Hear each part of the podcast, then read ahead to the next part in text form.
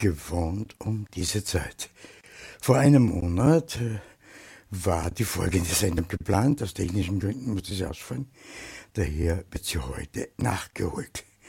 Im Drama Graz, dem besten Theater in Graz, gab es im Dezember eine Lesung mit handgetexten. Künstlerinnen und Künstler lasen Lieblingstexte von Peter Handke. Hören Sie einen Teilmitschnitt dieser Veranstaltung. Moderation Ernst Binter.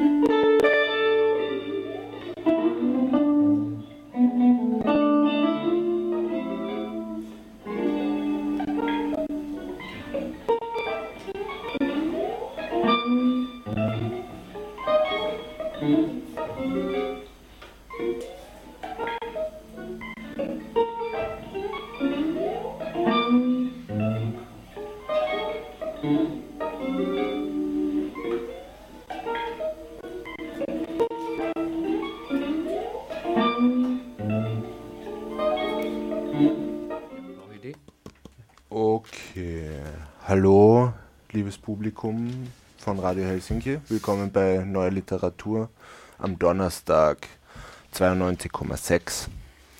Heute bei uns im Studio Arif Kryesu, Schriftsteller aus Albanien. Der Norbert ist auch wieder da. Hallo Norbert. Ich bin wieder gelandet. Danke für die Einladung. also wir machen es heute zu dritt. Äh, Albanien, glaube ich, ist nicht ganz richtig. Kosovo. Kosovo. Mein Fehler. Entschuldigung. Aber Arif ist, hat albanische Wurzeln. Kann man das so sagen? ich glaube nicht. Also Wurzeln sind reihen weiter zurück und alles andere ist kulturell geprägt. Also von dem aus glaube ich eher nicht. Also was ist albanisch, österreichisch? Keine Ahnung. Ja, wir ja. haben gerade vorher ein bisschen gesprochen darüber, äh, dass es so eine äh, Nostalgiebewegung gibt, dass man sie wieder nach äh, einer Einheit sehnt, jugoslawische Einheit. Jetzt kann man natürlich sagen, die Trennung, diese geistigen Trennungsmuster tauchen immer wieder auf, tauchen auch in der Exilliteratur auf. Ich weiß nicht, Arif, seit wann schreibst du eigentlich? Es ist äh, ziemlich lange her eigentlich, also Zeit meiner Jugend. Seit neun Jahren? Seit meiner Jugend. Seit deiner Jugend, okay. Ja. Jetzt müssen wir ein bisschen ausholen. Der Arif, wie alt, wie alt bist du? Ich bin 52. Hm. Das ist dann schon einige Zeit, die du schreibst. Ja. Wie hat das Ganze angefangen? Äh, parallel zu meiner Malerei. Also. Hm. Jetzt muss man ein bisschen ausholen. Äh, Riff hat in Tirana studiert auf der Universität. Äh, Kunstgeschichte, so viel ich mich erinnere. Nein, das war das nennt man Kunstkolleg. Das ist so etwas äh, zwischen von Schulsystem aus dort zwischen Kunstakademie und Mittelhochschule, also wie angewandert dann in Graz oder so in etwa. So wie die Ortweinschule, oder? Genau, so in etwas. Okay, und da hast du dir gedacht, ähm, du malst dann selbst. Oder wie lange malst du schon? Also wenn du zuerst. Seit Kind, seit meiner Kindheit. Okay.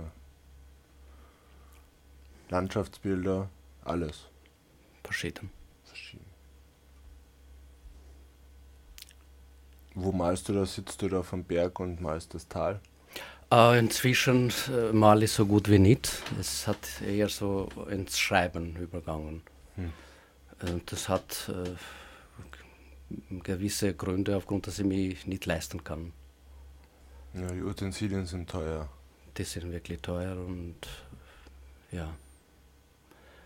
Und ich habe probiert vor circa 15 Jahren ein paar Ausstellungen gehabt, aber hat nicht viel gebracht und irgendwann habe ich aufgegeben sozusagen. Hm. Und jetzt äh, bin ich traurigerweise dabei, um mit Schreiben aufzuhören, weil es bringt mir so gut wie auch nichts. Trotz dass ich sehr viel geschrieben habe und schreibe. Geht es da eher um, um, ums Finanzielle, wenn du sagst, äh es bringt nichts? Äh, ich erlebe so, dass einfach äh, Exilliteratur nicht wirklich gefördert wird. Und äh, von, äh, von dem, wie es läuft äh, in Österreich bzw. in ganzen Europa, ist so, dass entweder erfüllt bestimmte Bilder, passt zu bestimmten Klischees, sonst hast du einfach so gut wie keine Chance. Also unabhängig davon, wie gut oder schlecht bist im Schreiben oder im Malenau. Hm. Was meinst du mit äh, Klischees innerhalb der Exilliteratur? Es, muss, es gibt bestimmte starre Linien, die gefolgt werden, beziehungsweise Spielregeln, würde ich sagen. Es wird ja doch auch einiges veröffentlicht im Rahmen der Exilliteratur, wenn man jetzt mit der Kulturvermittlung Steiermark, äh, wenn man mit den Minoriten ein bisschen mitgeht, die letzten äh, Jahre sind ja, werden ja doch auch sehr viele Dichter eingeladen äh, und auch veröffentlicht hier in diversen äh, steirischen Verlagen. Jetzt, ist, jetzt stellt sich für mich die Frage, äh, schreibt man, erzählt man einfach anders, dass man diesen klassischen Mustern, die, die natürlich da sind, äh, man nennt sie Zeit, irgendwann mal kriegen sie eine eigene Geschichte. Äh, versuchst du dem zu entkommen, diesen, diesen, diesen Ja, also das glaube ich passiert äh, äh, unterbewusst teilweise, wahrscheinlich auch bewusst, in dem Sinne, dass ich äh, das, was ich wirklich erlebt habe, in eine Geschichte verpacke und, und das scheint dem Zeitgeist nicht sehr zu entsprechen also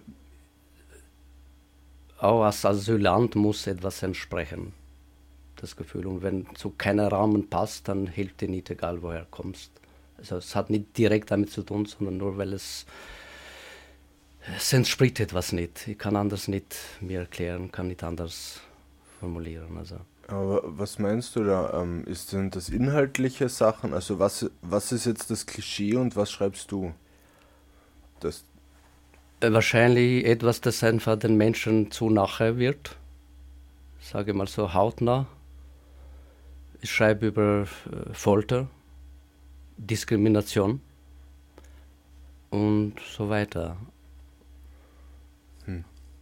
Und in den Klischees da ist eher, dass man das nicht so ganz be beschreibt, aber das, das ist im Prinzip ja nichts Schlimmes. Ich meine, es gibt genug Nazi-Bücher äh, über die Nazi-Zeit, wo, wo da auch was drinsteht, wie das gemacht wird. Eigentlich ist das ja dann ungerecht. Also eigentlich gehört das ja. Es muss ja hautnah sein, manchmal. Ich glaube, dass, dass selbst solche Fehler entsprechen einem bestimmten Klischee, zeitgeistmäßig. Hm. Und es sind Leute, die äh, äh irgendeine Verbindung haben zu bestimmter Tradition oder, oder vielleicht kommen aus Vorfahren, die zu einer bestimmten Klasse gehört haben und, und noch gehören, die einfach leider zum Veröffentlichungen kommen, aus welchen Gründen auch immer. Also. Hm. Äh, hast du Vorbilder, Arif? Literarische Vorbilder? Äh, wahrscheinlich aber ich wüsste nicht genau. Also ich, ich schreibe äh, das, was ich erlebt habe. Und was liest du gerade? Das weiß ich auch nicht. Also es, es ist ein Teil vom, äh, was um Folter geht. Meines, also meinen, meinen Protagonisten. Na, was liest du für ein Buch gerade? Also du. Das ist ein Auszug von meinem äh, Buch. Das äh, heißt Fucking Karma. Mhm. Und es handelt um einen Protagonisten, der in Kosovo aus politischen Gründen verhaftet war. Und er beschreibt die Folter, wie er erlebt hat. Das ist eine Reflexion, die er nach seiner Flucht in Österreich hm. macht, literarisch. Ja, magst du uns einmal einen Auszug aus dem Buch lesen? Ja.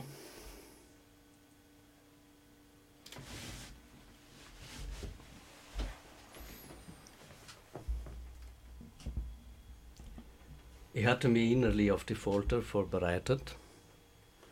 Als ich aber den Gang entlang zu dem Zimmer geführt wurde, von dem ich wusste, was mich darin erwartete, wankte ich. Wenn es stimmen sollte, dass Humor in alle Lebenslangen hilft, dann auch jetzt, dachte ich. So sagte er mir, Kleiner, bewahre dir dein Humor und vor allem deine Nerven. Nerven. Gott sei dir gnädig. Vor, dem, vor der Tür des Verhörzimmers musste ich mir in die Zunge beißen. Nummer 101. Das Ironische daran, wir schrieben das Jahr 1984. Da sagte er mir, viel Spaß, kleiner Winston, auch wenn meine Beine zu zittern begannen. Im besagten Zimmer sah ich einige Polizisten mit Gummiknüppeln auf mich warten. Glück gehabt, Kleiner. Ich seufzte erleichtert, als ich sah, dass alle drei Albaner waren. Albaner galten als mitfühlende Menschen, wenn auch nur unter den Albanern selbst. So nahm ich an, das könnte nicht so herzlos sein. Aber das war ein bisschen zu kurz gedacht. Ich täuschte mich. Als sie ans Werk gingen, versuchte ich das zu rechtfertigen. Naja, die müssen ihren Job machen. Sie können es nicht so nicht leisten, nachlässig zu sein. Ein paar blaue Flecken muss man ja sehen. Schließlich müssen sie ihren Lebensunterhalt verdienen. Die schlagen mich nur ein, am Anfang ein bisschen und dann hören sie damit auf. Aber das taten sie nicht. Oh. Und so hielt ich sie für eine Ausnahme. Es muss für alles Ausnahmen geben. Womöglich waren diese Jungs im früheren Leben Vandalen gewesen. Als nur zwei Serben in das Zimmer traten und sie den Albanern anschlossen, wusste ich nicht mehr, was ich denken sollte. Endlich gedankenlos. Es ging also wirklich. Ich hatte es immer gewünscht, vieles versucht. Yoga, Meditation. Der Weg des Fakers war anscheinend das meine. Fast hätte ich denken können. Wunderbar. Hätte ich noch denken können. Nein, denken könnte ich beim Weiter nicht aber mich erinnern. Ich erinnerte mich, dass ich als Kind nie Angst vor blauen Flecken hatte. Warum sollte ich mich jetzt davon fürchten? Blau war meine Lieblingsfarbe gewesen. Also macht mich bitte blau. Schön blau. Nein, nicht türkis und auch nicht kobaltblau. Macht mich himmelsblau. So blau wie nie dagewesenes Blau. Blauer als das Blau blau ist, blauer als das Blau blau sein kann. Aber nicht das mal konnte ich denken und auch nicht sehen. Wie gern hätte ich mich in den, diesem Moment im Spiegel gesehen. Mein Gott, all die verschiedensten Nuancen von Blau. Blau im Überdruss. So blau, dass das Blau nicht mehr blau sein kann, noch blau sein will und deswegen kommen ihm andere Farben zu Hilfe. Als erstes das Violett, dann das Rot. Vielleicht sind so die Farben entstanden. Am Anfang gab es nur eine einzige Farbe, die Farbe der Wunde. Und weil diese zu heilen drohte, so kamen auch andere ins Spiel. Wunde um Wunde, Farbe um Farbe, bis der Regenbogen entstand. Vielleicht ist der Regenbogen nur ein Wunde am Himmel, die, wenn sie ausheilt, verschwindet, aber wenn wieder erscheint und äh, Vielleicht ist der Regenbogen nur eine Wunde am Himmel, die, wenn sie ausheilt, verschwindet, aber wieder erscheint, wenn sie entzündet.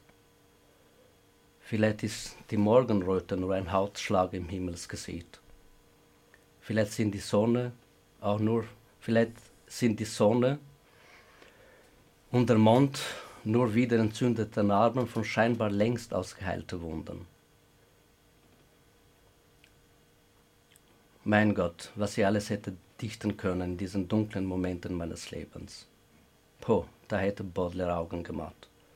Aber das konnte er nicht. Ja, es ging wirklich darum, bloß nicht zu denken. So als wüssten das auch mein Peiniger. Und es kam mir auch vor, als sagten dies zu mir, ja Kleiner, wir sorgen dafür, dass du nicht denkst, aber spüren solltest du. Wir wollten dir nur, um zu wissen, wie stark der Mensch sein kann. Wie scheußlich stark, hätte ich gesagt. Aber vielleicht hätten sie erwidert, tja, nicht jeder hat das Privileg, Opfer zu sein. Ein Täter zu sein ist viel leichter. Das kann heutzutage beinahe, jeder. Aber du bist echt gut im Saaren durchhalten, Mann. Nicht wie viele andere, die bereit beim ersten Elektroschock die Augen nach oben drehen. Und das war's dann schon. Ja, danke, Arif. Äh, du beschreibst einmal den Weg des Fakirs. Äh, kannst du uns äh, vielleicht ein bisschen was dazu sagen, was du darunter verstehst? Äh,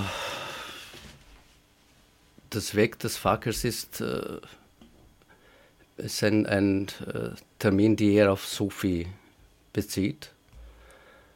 Und es wird äh, ein Mensch bezeichnet, die gewisses Leid auf sie angenommen hat und gewisse Transzendenz zu erreichen dadurch. Es gibt einen konventionalen Sinn des Fakirs, wie man von, von, äh, von Schauspielern, die, die auf der Straße auch Aufführungen führen. Also es sind äh, falsche Yogis, kann man sagen, und so weiter. Das wirkliche Sinn des Fakirs ist das, was man auch Jesus Christus zuschreibt, das angenommene Leid. Das bewusste Leid. Wenn es angenommen wird, ist immer bewusst, glaube ich. So sich fügen quasi dem Leid, was auf einen zukommt. Auch integrieren, kann man sagen. Es wird, es wird angenommen. Also so wie die Perlen Kieselsteine aufnehmen auf sie und freiden mit ihrem Perlmut. Also du sprichst jetzt eine Transformationsebene an, dass sich das Leid durchs Annehmen als solches transformiert. Genau. Und das, das machst du ja auch in deiner Sprache, ne? wenn du mit, mit... Dadurch, dass ich reflektiere, möglichst äh, nicht zu bewerten. Hm bloß es wird erzählt darüber. Ja, das war wirklich hautnah. Es war aus der Perspektive des, äh, der Person, des Protagonisten, der erlebt. Es war nicht, was die Leute ihm zufügen, sondern was er dazu denkt. Quasi einen Schritt zurückgetreten. Genau.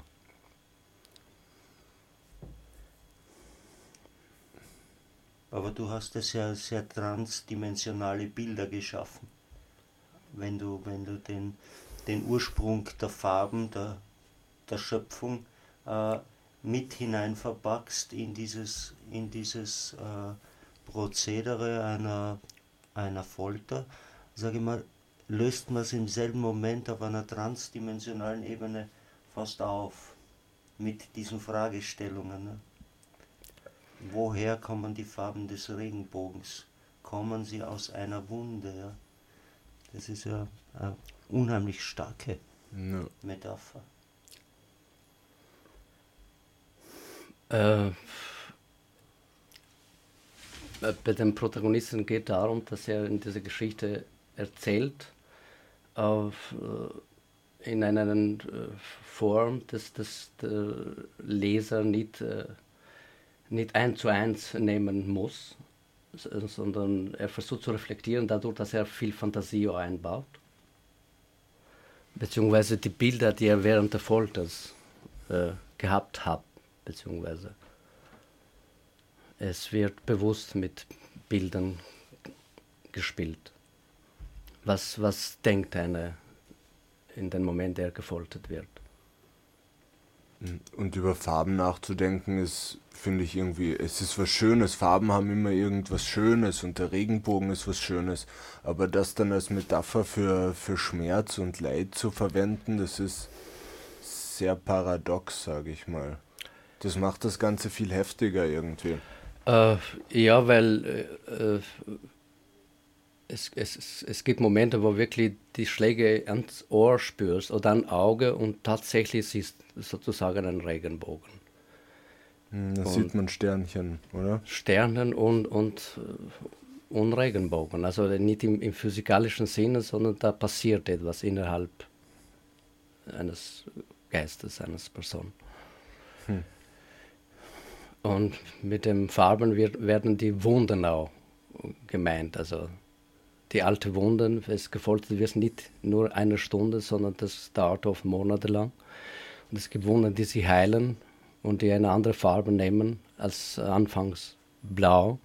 Und ja, sozusagen die ganze Farben durch.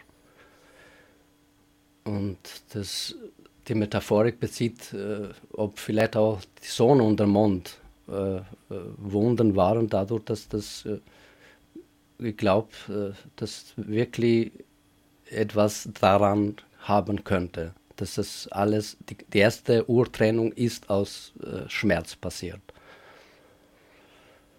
Hm. Der Urknall war auch ein Knall, so auf die Art. Sozusagen, also.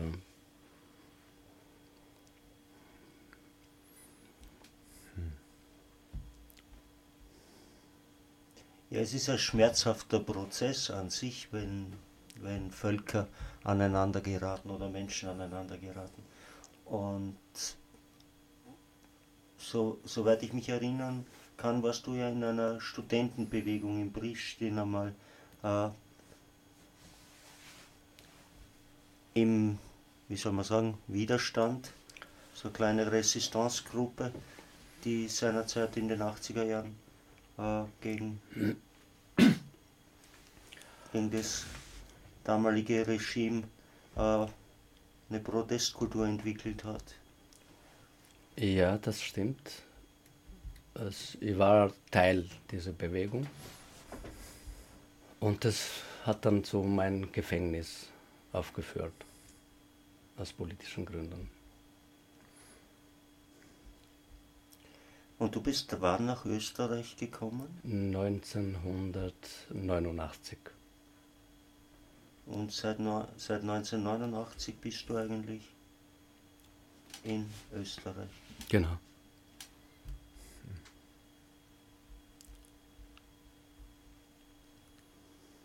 Immer in Graz, also bist du. Ein paar Jahre war ich in Wien, dann bin ich wieder zurück in Graz, nach Graz. Und Graz ist für dich Heimat? Manchmals. Aber das war mein Heimatort, nur manchmals mein Heimat. Gibt es für jemanden, der im Exil ist, uh, so etwas wie einen höheren Begriff von Heimat?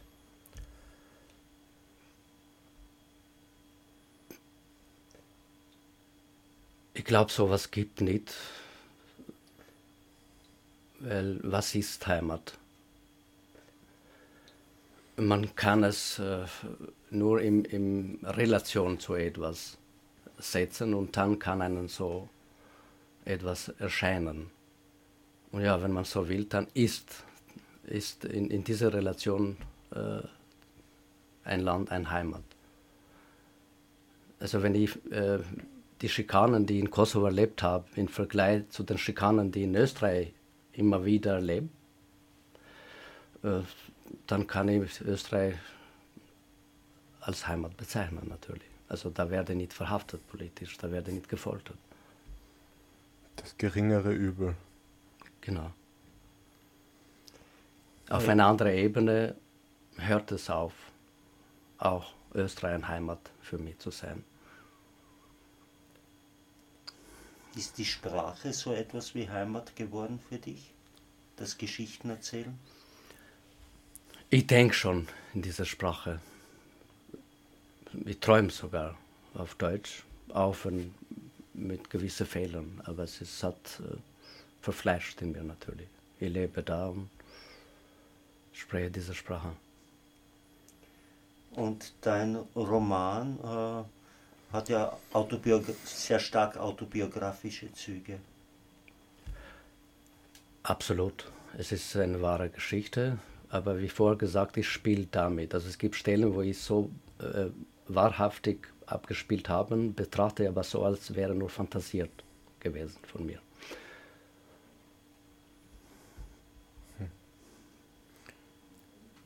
Ja, aber von dem Teil, den du vorgelesen hast, ich verstehe nicht, warum das jetzt nicht veröffentlicht wird. Eigentlich ist das ja ziemlich wichtig, dass Leute sowas erfahren, wie es zugehen kann. Das weiß ich auch nicht, warum. Wahrscheinlich, die Leute tun schwer, äh, mich mal als Person einzuordnen und äh, worüber und wie ich etwas auf Papier bringe es entspricht vielleicht bestimmte Sprachkriterien nicht. Also man ist gewöhnt auf eine bestimmte Schemata, was Sprache betrifft. Hm.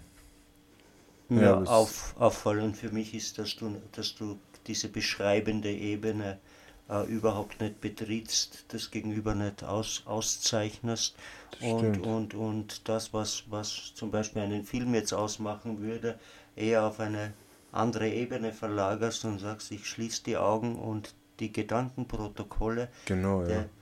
der innere Prozess des Menschen, der mit, mit dieser Situation, mit diesem Schmerz umgehen muss, äh, ist, ist unter Umständen ein ganz anderer. Und das ist, damit, damit bewegst du dich auf einer ganz anderen Ebene ne? äh, als, als die Masse, würde ich sagen, ne? die das ganz brutal und nüchtern äh, versucht zu beschreiben ja, zu bewerten und zu analysieren. Ja, fast schon pornografisch dann, aber das ist es eben nicht.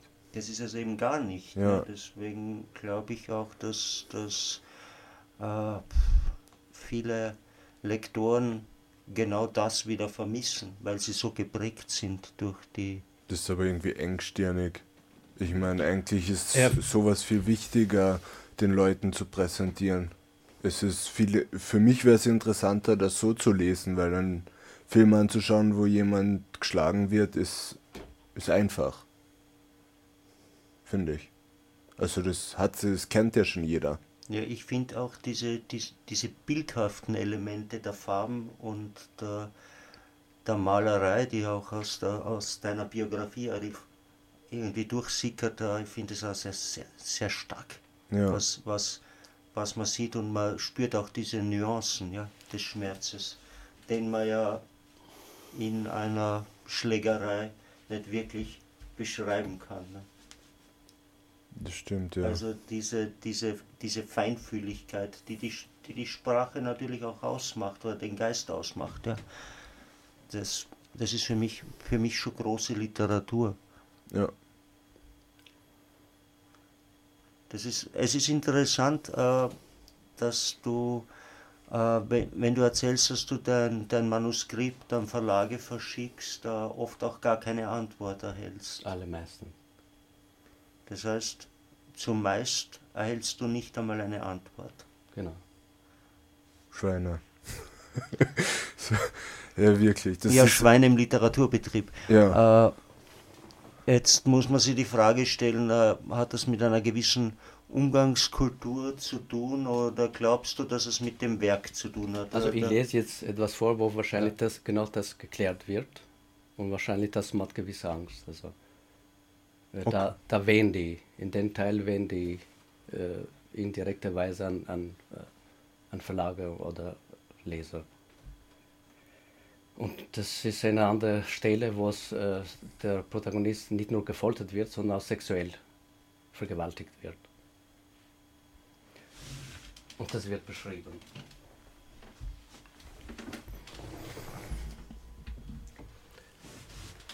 Nun zog einer von ihnen, von ihnen sein Peniskompensation hervor und steckte mir den Stock tief in meinen Mastarm hinein. Und verdammt, es tat weh. Sehr, sehr weh. Ich wurde von ihnen gehalten, während zwei, zwei Gummistöcke in mein Armsloh auf einmal reinschoben, wie wenn es nicht aus Fleisch wäre, sondern aus Plutonium. Ein schlechter Vergleich, was? Ein besserer fällt mir nicht ein. Sicher könnte ich an dieser Stelle mit Wörtern jonglieren wie viele andere, aber dafür müsste diese Geschichte erfunden sein. Dafür brauchte ich die Ruhe eines wohlhabenden Schriftstellers. Und ich habe nicht. Die Hand, mit der ich jetzt schreibe, zittert und ich kann nicht einmal gescheit sitzen. Und ich bin wütend. Sehr wütend. Ich weiß, sie können nichts dafür. Niemand kann mehr für egal was dafür. Für all die Kriege, für die Ausbeutung ganzer Völker, für die vergewaltigten Kinder, für niemand. Auch ich nicht. Fragezeichen. Es wird zu persönlich, was? Das sprengt den Raum bzw. die Spielregeln. Aber ich kann nicht anders. Wisst ihr was? Ich will nicht anders. Es ist eine persönliche Geschichte. Na und? Ja, ich bin posttraumatisiert. Auch die Therapie, die ich seit Jahren mache, hilft mir nicht. Jetzt, während ich diese jämmerliche Zeilen schreibe, rieche ich meine letzten Bohnen, die auf dem Herd verbrennen. Aber macht nichts. Der Gestank von verbrannten Bohnen kommt mir nicht so schlimm vor. Ich habe Schlimmes zu berichten. Sorry.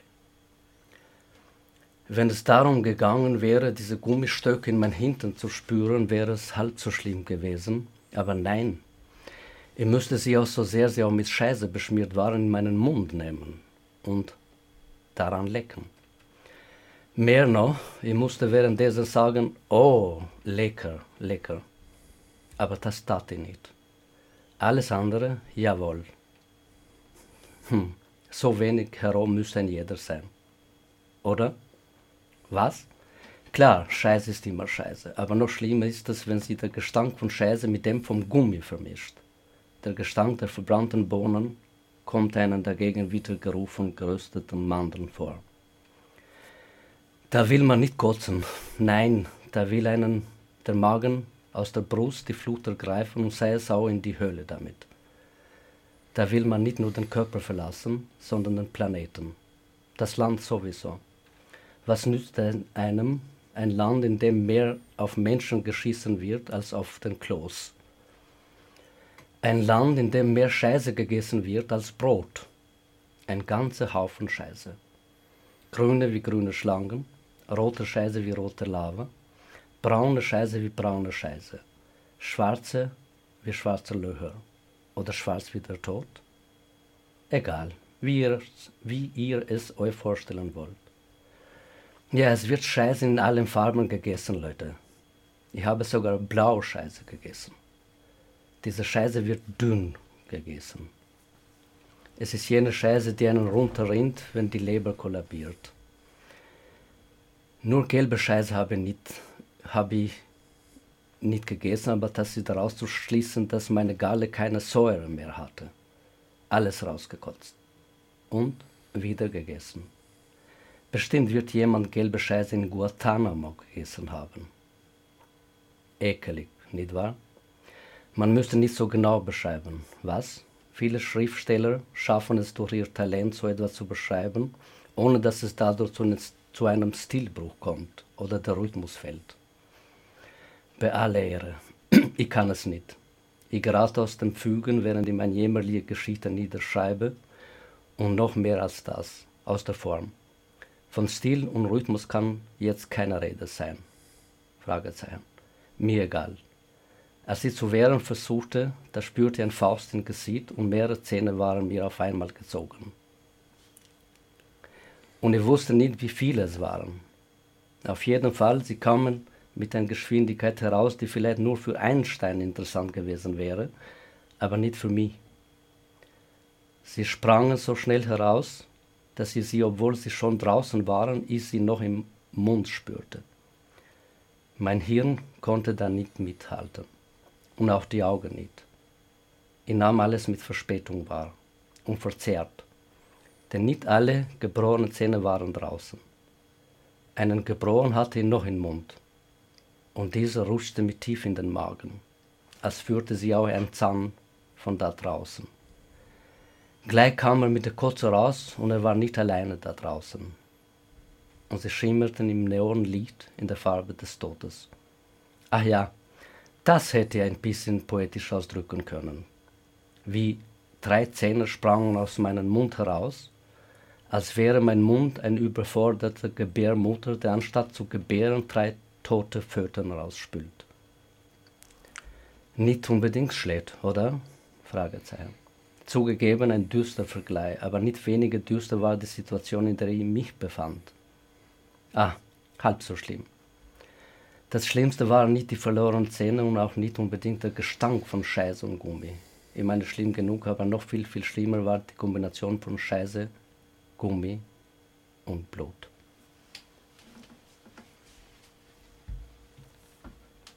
Heftig. Aber das ist noch lange kein Grund, dass man das nicht veröffentlichen kann. Oh, ich habe meine Arbeit getan, es liegt jetzt nicht mit meiner Hand. So.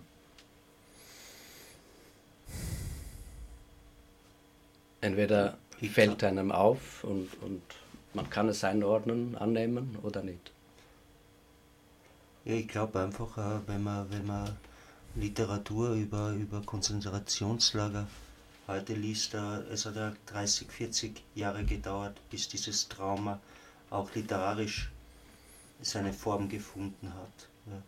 Das heißt, der jugoslawische Sezessionskrieg oder der Kosovo-Krieg ist noch gar nicht so lange her. Ja? Und ich glaube, dass wir in Europa äh, mit, mit unserer eigenen Geschichte da äh, auch nicht unmittelbar umgehen können und wollen und sehr, sehr, äh, sehr gerne ausweichen. Ja. Und wenn es schmerzhaft direkt mit, mit diesen sehr starken Bildern äh, auf einen zukommt, bekommt man es, glaube ich, selbst mit der Angst zu tun. Eine Angst, die natürlich sehr viele Flüchtlinge mit sich tragen, ja. Und äh, die Frage ist natürlich schon, inwieweit äh, die, die Literatur nicht die Aufgabe hat und die Pflicht hat, genau diese, diese Traumen äh, zu zeigen und zu bearbeiten. Ja. Jetzt, jetzt habe ich fast einen Monolog gehalten, gell? aber. Ich, ich, ich, ich lasse das Fragezeichen hinten. Ja. Also Zumal ich ja kein Flüchtling bin. Ne?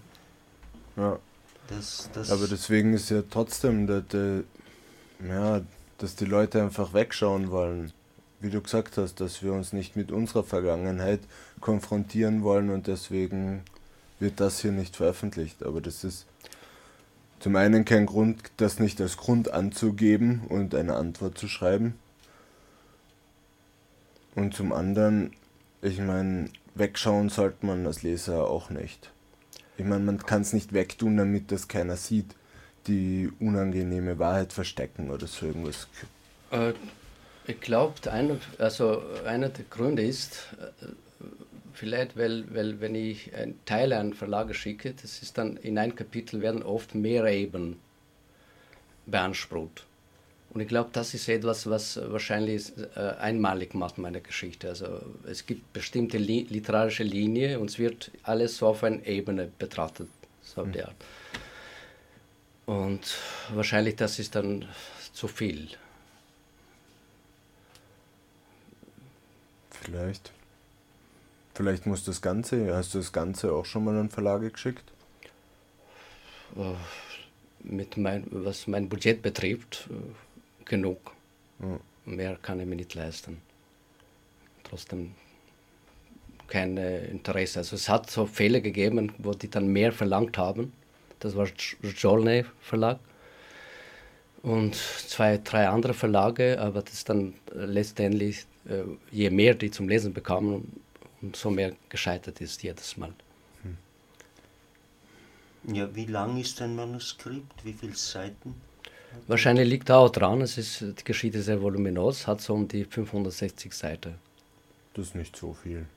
Ja, für ein Erstlingswerk ist das, ist das ist es ein starkes Format, würde ich sagen. Ja.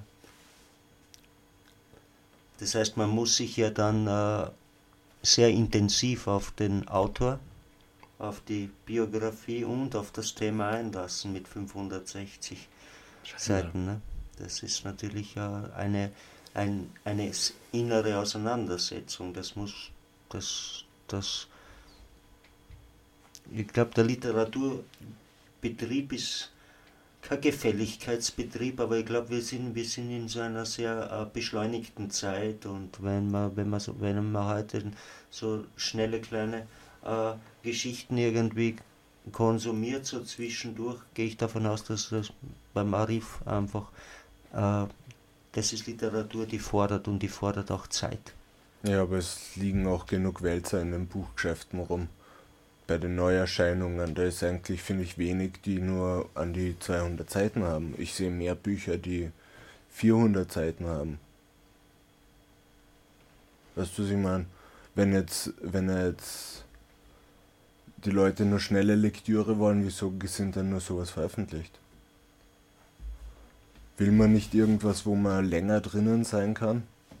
Okay, da will man vielleicht nicht länger drinnen sein. Aber, aber es gibt es, Entschuldigung, das gibt es schon, aber dann, da glaube ich, das sind bestimmte Genres dann eher. Also das sind unterhaltsame Geschichten, sei es beim Horror oder mhm, Krimis. Das stimmt, ja.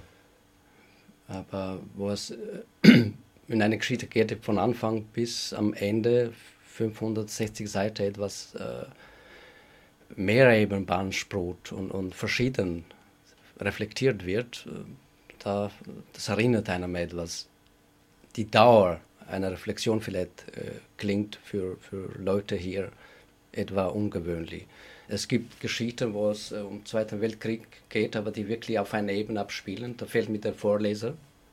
Und äh, ganz viele andere Geschichten, die aber wirklich auf einem Level bleiben.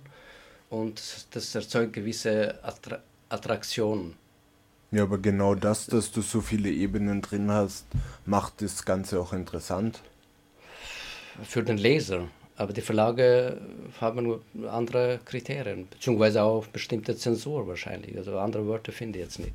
Ja, aber wenn die dein Werk zensieren wollen, wieso kommt dann sowas wie Feuchtgebiete raus? Ich meine, das eben nur weil das lustig ist. Ich meine. Nee, und Geld ich, bringt natürlich. Ja, sicher. Vielleicht geht es auch darum, äh, den, einen Dichter zu vermarkten, ja. Und mit, ja, einem, mit einem Erstlingswerk von nahezu 600 Seiten äh, ist, es, ist es vielleicht sogar schwierig. Aber ich kenne diese Marketingstrategien der Verlage da jetzt nicht unmittelbar. Wie weit man, wie weit man da jetzt durchbricht. Das stimmt. Was die für Kriterien folgen. Ja, was hält ihr davon, wenn wir ein bisschen Musik hören noch? Ja, du hast da ja. was mitgebracht von einer, einer albanischen Gruppe mit dem Namen die Blues Brothers. die spielen da Gimme All Your Loving, glaube ich, ist, ist auf dieser CD. Gimme Some Loving, ja. Und ja, wir haben ja vorher schon ein bisschen gescherzt über berühmte Exil-Albaner. Ne? Belu Belushi? John Belushi, Belushi und Jim Belushi, ja. John und Jim. Beides, beides Albaner? sind Brüder, ja. Äh, sind, die stammen aus einer Famili äh, Immigrantenfamilie in den USA.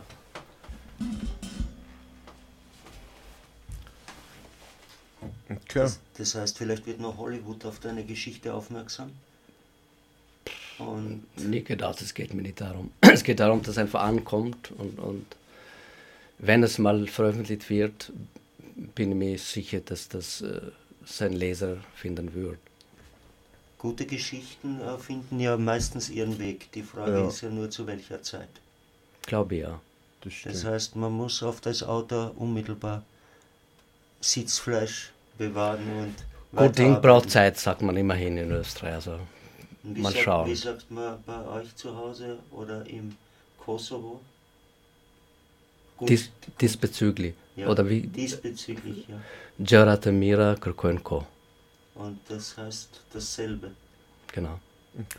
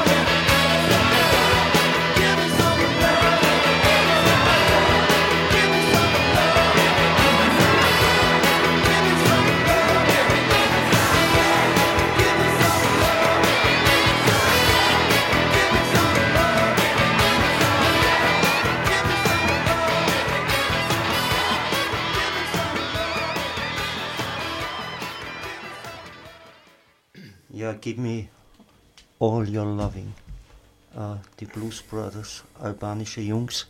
Ja. uh, der Schrei nach Liebe. auch wenn es sehr weh tut, ja, wenn es schmerzhaft wird, ist wahrscheinlich der stille Schrei nach Liebe am lautesten. Wie, wie steht es bei dir unter Liebe, Arif? Ich schreibe durch, äh, ich schrei durchs Schreiben. Ich, ich schreibe durchs Schreien vielleicht. Also, ja. Durch mein Geduld.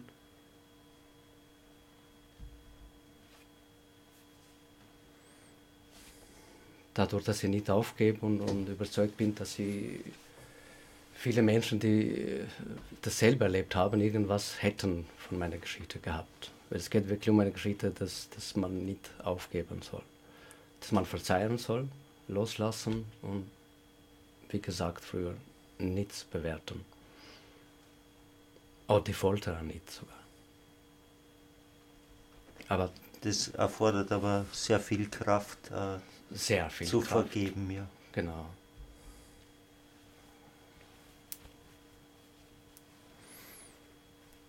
Und ich, ich glaube, dass, dass die Geschichte ja nicht liegen bleibt, also dass diese Geschichte ja unmittelbar äh, ihren Wert noch zeigen wird. Ja, das glaube ich auch. Das wird man sehen. Wir leben, wir, leben in einer, wir leben in einer Zeit, wo so viel äh, Krieg, Folter, Ungerechtigkeit gerade herrscht. Äh, und wenn diese transformatorische Arbeit schon geleistet wurde von einem Dichter, der es selbst erlebt hat, äh, muss man davon ausgehen, dass das unter die, unter, unter die Menschen kommt, auch wenn es brennt, hart ist und nochmal Schmerzen bereitet. Ja. Ich meine, das sind Sachen, die man vielleicht gar nicht wissen will. Also schon, aber wissen sollte, die man das nicht im Vorhinein, sowas vermeidet man eigentlich, aber das ist notwendig. Ja. Und das ist ja, glaube ich, auch Arif die Aufgabe des Dichters, eine Sprache zu finden. Dort, wo man sprachlos ist.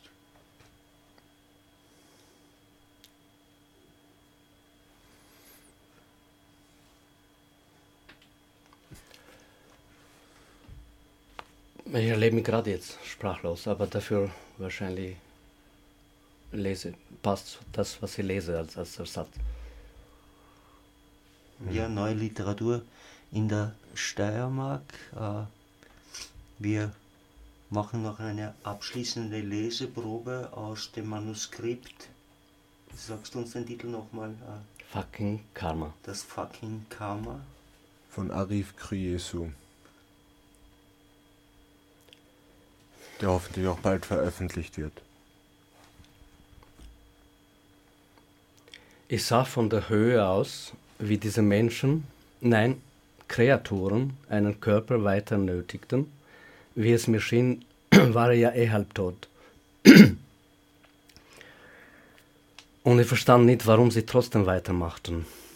Jetzt könnt ihr damit aufhören, falls ihr vorhattet, diesen Arsch zu erlösen, zu erlösen, zum Teufel nochmal. Außerdem so böse ihr auch zu sein scheint, Neokrophile seid ihr nicht. Oder? Also hört damit auf, bitte. Aber auch das konnte ich nicht denken und schreien schon gar nicht. Und es war so viel von, dem, von diesem Zeug, denn jetzt hatten auch die anderen Polizisten angefangen, auf mich zu scheißen. Und sie hörten nicht auf. Ein Klomuschel wäre verstoppt damit, verdammte Scheiße. Ich konnte nicht mehr atmen, nicht mehr ausatmen. Ich konnte nicht mehr schreien, nicht hören, nicht sehen. Ich konnte nicht sterben. Zwar schrie, aber niemand konnte mich hören. Auch ich nicht. Meine Stimmbänder waren zum Teil beschädigt und ich war stumm. Hallo! Aufhören! Seltsam. Jetzt kann ich schreien und sie hören mich immer noch nicht. Sie hören immer noch nicht damit auf. Durch das, was geschah, wünschte mir, mir hätte es nie, bei Gott nie gegeben. Niemals. Wäre ich bereit gewesen, alles loszulassen, wäre das die Chance gewesen. Ein letzter Satz noch. Und Punkt. Für immer. Ein Schritt noch und ab ins Nirvana. Und nie, nie wieder Mensch. Aber ich war nicht so weit. Ich konnte keinen letzten Punkt setzen. Ich war voller Beistriche, voller Rufzeichen und ich war ein einziges Fragezeichen. Warum? Und es lief alles gespenstisch ab. Gleich Jesus schrie in mir, Vater, Vater, warum hast du mich verlassen? Es ist noch nicht vollbracht. Okay. Ja, danke Ja, fürs danke, Zuhören. danke Arif. Danke, dass du da warst, Arif. Und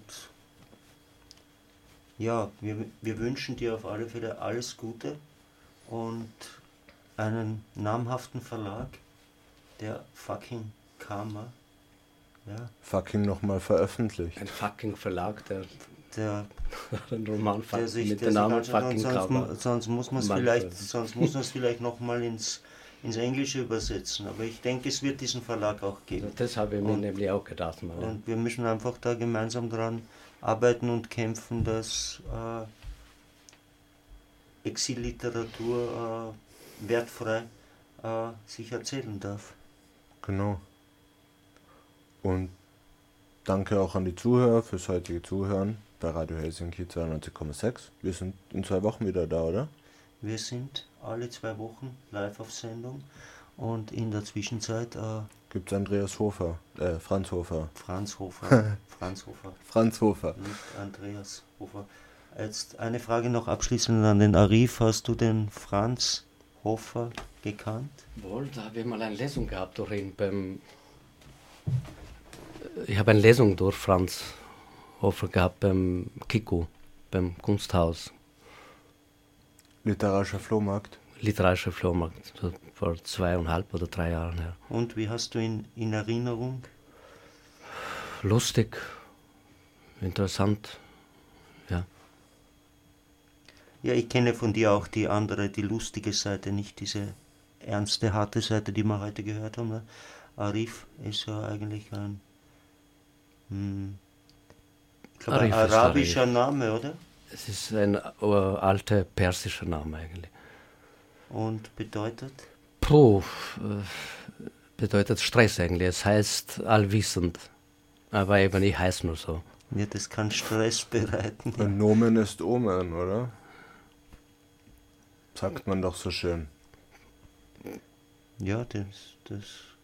Ich weiß es nicht. Vielleicht klingt kitschig, aber es gibt beim, beim, beim Romeo und Julia einen Satz, äh, wo, wo, wo gesagt wird, also was ist dein Name? Ja? Eine Rose würde äh, gleich riechen, auch wenn anders heißen würde. Also, klingt zwar kitschig, aber shakespearianisch kitschig, sage ich mal. Und, und irgendeine Weisheit beinhaltet. Irgendwas sagt das. Ein Arif ist ein Arif. Es?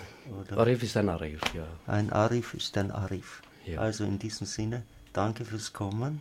Danke, ja. Und danke fürs Zuhören. Danke, Lukas. Danke, Arif. Norbert. leugnen, dass das jetzt ein zwiespältiger Moment ist. Schwer, sich zu freuen, schwer auch Genugtuung zu empfinden. Natürlich ist aus mir bekannten Gründen, die aber am heutigen Tag einmal eher verschwiegen sein sollen, geraten worden, den österreichischen Staatspreis nicht anzunehmen. Und ebenso natürlich nehme ich ihn an. Einmal, weil mir, soviel ich weiß, der Preis von Künstlern zugesprochen wurde, zu denen es bei allen Gegensätzlichkeiten bis zuletzt eine Verwandtschaft und Brüderlichkeit geben wird.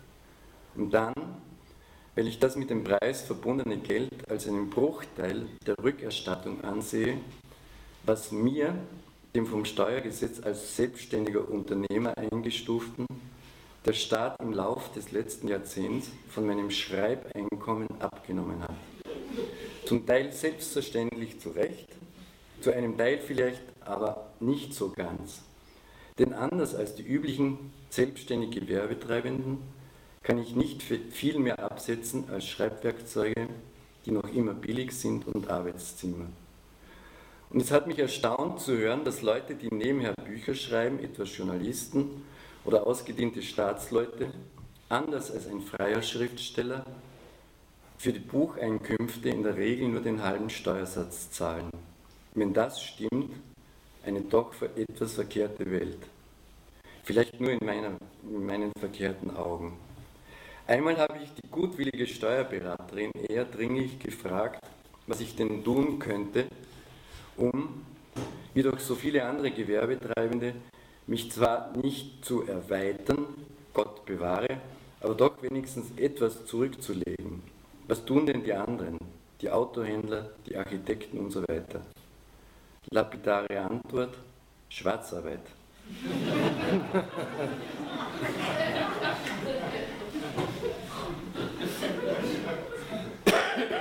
Lapidare Antwort, Schwarzarbeit. Äh, nur ist die Schwarzarbeit für einen Schriftsteller nicht so einfach. Ein Buch schwarz veröffentlichen, ein Theaterstück heimlich aufführen lassen, die einzige Möglichkeit, äh, ja, da geht's nicht. Entschuldige, die einzige Möglichkeit, Doppelpunkt, anonym für Unternehmen, deren Weihnachts- und Neujahrswünsche zu verfassen. Einmal habe ich das schon gemacht, für einen Tapezierermeister und dafür Rabatt für eine Tapete bekommen, die sich schon bald wieder abgelöst hat. Und im Übrigen würden mir, sehr geehrte Unternehmungsleitungen, Oster- oder Pfingstgrüße mehr liegen als weihnachtliche. Aber dafür gibt es in der Wirtschaft wohl keinen Bedarf.